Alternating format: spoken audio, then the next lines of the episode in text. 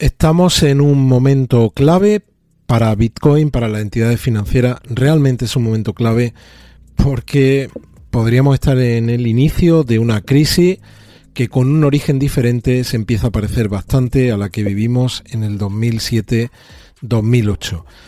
Y vamos a ver qué es lo que ha pasado en las bolsas hoy. Vamos a ver qué es lo que ocurre en los mercados, en las bolsas, cuando nos enfrentamos a una recesión y vamos a analizar qué es lo que está pasando con Bitcoin y con la mayoría de las cripto.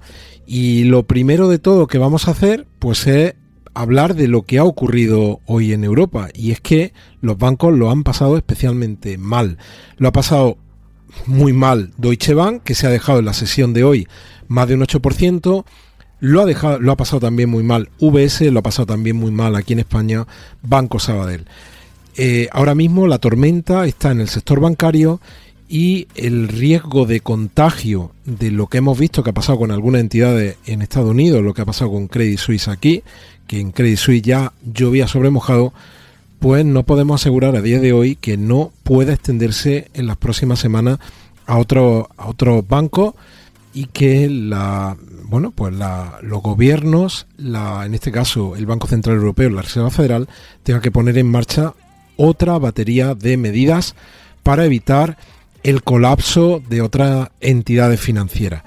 Y las bolsas hoy pues se han comportado en Europa realmente mal. La, de, la alemana se ha dejado un 1,66, la inglesa se ha dejado un 1,26, el CAC 40 se ha dejado un 1,74, el Eurostock un 1,82 y el IBEX 35 un 1,98.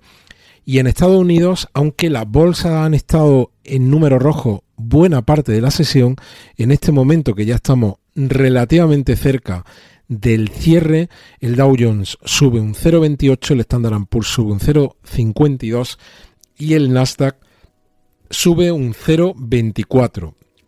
Las materias primas, la onza de oro 1981, la plata 23,27, el barril de petróleo 75 dólares, el Brent, el Texas 69,33 y el gas natural en 2,19. Y lo decía en el episodio de ayer, lo vuelvo a decir, vamos a ver cuándo podemos ver precios en las estaciones de servicio que estén relacionados con los precios en origen, porque cuando suben, automáticamente en muy pocos días vemos esa subida reflejada en los precios finales, pero los precios están lejísimos de los máximos y estamos viendo y soportando en las estaciones de servicio precios muy cerca de los máximos que vimos hace unos meses justificados por los máximos en origen, que nada tiene que ver con los precios que ya estamos viendo aquí desde hace muchísimas semanas. Y como decía, oye, ¿qué pasa o qué puede pasar si nos vamos a una recesión?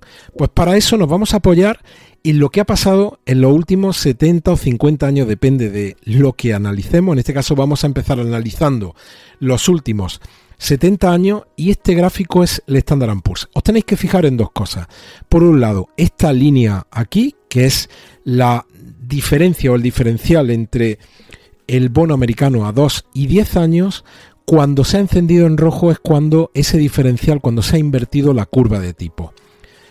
Como lo que está pasando ahora. Está en la curva de tipo y ahí se está pagando más por el bono a dos años que por el bono a diez años, que es algo que podremos decir que es contra natura.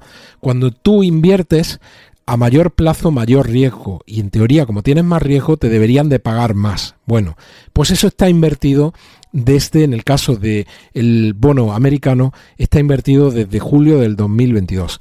Ya sabéis que la teoría económica nos dice que cuando se produce la inversión de la curva de tipo, habitualmente después, entre 6 y 18 meses después, tenemos una recesión en la economía eh, que corresponde. En este caso estamos hablando de la economía norteamericana.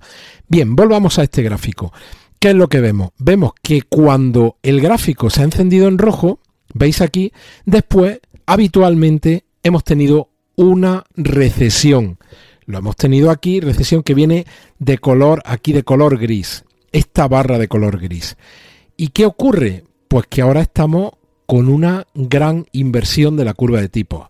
Así que previsiblemente, previsiblemente estamos abocados a una recesión, porque en la mayoría de las ocasiones la teoría no ha fallado.